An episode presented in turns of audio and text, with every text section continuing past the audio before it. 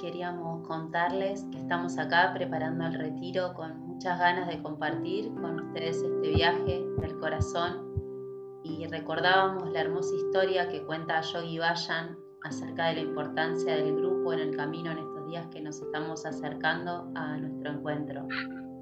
El grupo es la fuerza, el impulso a avanzar, la contención, es lo que nos ayuda a brillar. Historia, ¿te acordás, Angie, que contaba que había un hombre que tenía la costumbre de participar eh, en, una, reunión grupal con, con amigos que se daba una vez a la semana?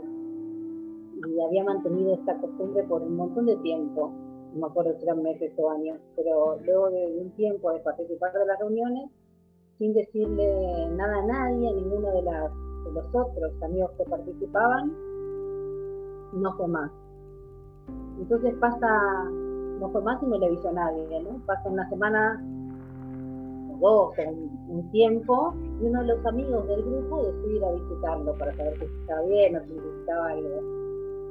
Eh, entonces decide ir a, visitar a un amigo y, dice la historia que era una tarde día de invierno y cuando llega a la casa ve por la ventana y ve a su amigo que estaba dentro de la casa, el que había dejado el grupo, frente a la chimenea. Golpea la ventana, el amigo lo ve y con mucha alegría recibe, lo recibe y lo invita a pasar a su casa y le sirve una taza de té. Mientras preparaba la taza de té pensaba que estaba, estaba esperando que que el amigo del grupo le diga algo, le pregunte algo, pero nadie dijo nada. Se sentaron a tomar el té frente a la chimenea, pasaron minutos, media hora, horas, y, lo único que había era un hermoso silencio. Nadie decía nada, llegó el tiempo de, se daba, dice, todo como, como para hablar, pero el silencio, el silencio se iba. Entonces el visitante, el que vino el que vino del grupo, se acerca al fuego, a la chimenea, y con, la pinza que, tenían ahí para, el fuego, separa un, un trozo de, leña ardiendo y lo pone a un costado de la chimenea. Se vuelve a sentar a tomar la taza de té y los dos seguían mirando como, como ese, trozo de leña se apagaba, iba perdiendo el fuego, después el brillo que se convertía en un pedazo de carbón. Los dos siguieron sin hablar, y pasando un poco más de tiempo hasta que el amigo decide irse.